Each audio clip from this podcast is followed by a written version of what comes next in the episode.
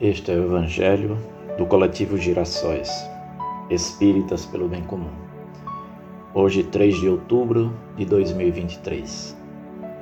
No dia de hoje, ao longo de todo esse Evangelho, dedicamos as nossas vibrações aos trabalhadores da última hora.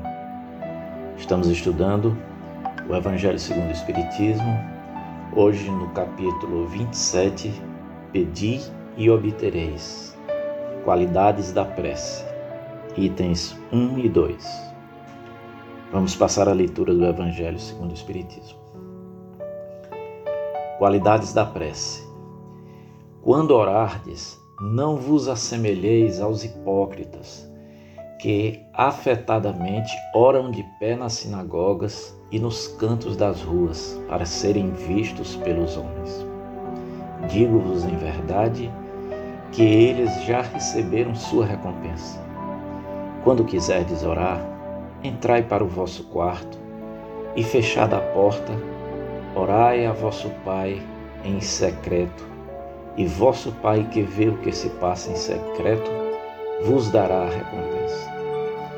Não cuideis de pedir muito nas vossas preces, como fazem os pagãos, os quais imaginam que pela multiplicidade das palavras é que serão atendidos.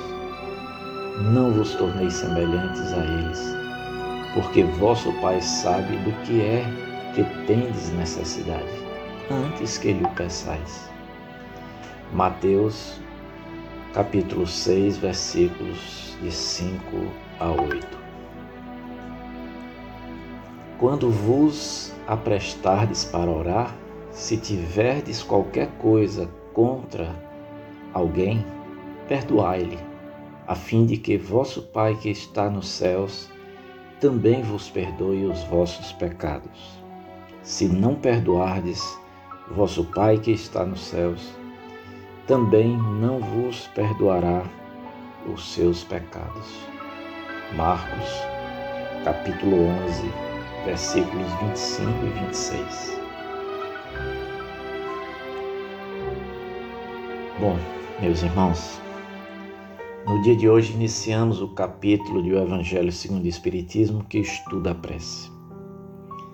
Percebe-se desde já o quanto os ensinamentos de Jesus estão em perfeita sintonia com o que o Espiritismo nos diz hoje. Dessa forma, com o Espiritismo, todas as orientações de Jesus se tornam muito mais claras e muito mais cheias de significado. Nos diz o Espiritismo que o pensamento é tudo. Os espíritos se comunicam pelo pensamento. O nosso pensamento até movimenta e gera energias. Pensamentos bons geram tantas coisas positivas.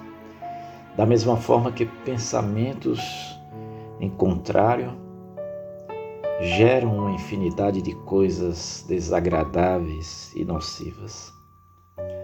A oração é a comunicação da criatura com o Criador. Quando oramos, estamos buscando contato com Deus, com Jesus, com os bons espíritos, os emissários de Deus. Essa comunicação se processa através do pensamento. Vejamos, pois, a beleza do ensinamento de Jesus, que nos indica que não deveríamos fazer como os hipócritas, que falam e se colocam em atitudes que se mostram aos outros como alguém em oração, mas que estão distantes desse estado sublime da alma. É como se Jesus estivesse a nos dizer que a oração não são simplesmente palavras ou posturas corporais. Não é estar de joelhos, por exemplo, como com determinados objetos. Palavras bonitas, ditas em voz alta. Jesus nos diz, com outras palavras, que orarmos é estarmos em estado de concentração, com o pensamento em elevação, buscando o Criador, é estarmos em recolhimento íntimo, nos abstraindo dos barulhos do mundo e buscando o silêncio da alma. esse estado que Jesus tenta nos descrever nesses termos. Quando quiserdes orar, entrai para o vosso quarto e fechada a porta, orai a vosso Pai em secreto. Nessa mesma passagem de Mateus, Jesus nos adverte que não deveríamos, nas nossas orações, pedirmos em demasia. O Pai de amor e misericórdia sabe o que cada um de nós necessita nesse momento. Em oração perante Deus, sermos mais gratos pela vida e agradecermos por tudo o que nos acontece, procurando identificar tantas maravilhas na nossa existência. Na passagem de Marcos, a outra passagem do Evangelho de hoje, Jesus nos ensina que antes de orarmos, buscássemos perdoar alguém caso tenhamos alguma coisa contra. Como podemos verdadeiramente orar,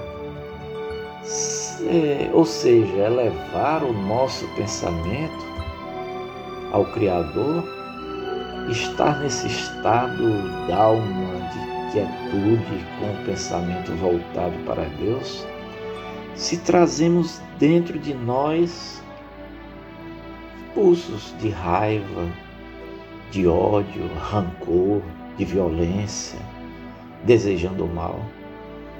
Se estamos nesse estado íntimo tão conturbado, o nosso pensamento emitirá nesse momento somente coisas nada positivas. Como vamos orar dessa forma? A verdadeira oração é pelo pensamento.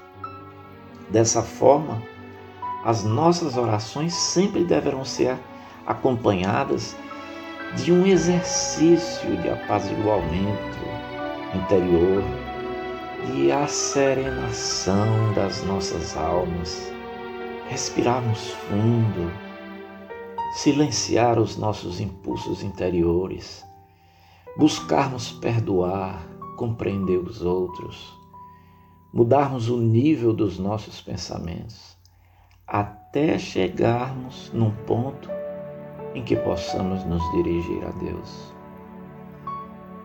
Vamos orar como nos ensina Jesus? Que Deus nos abençoe.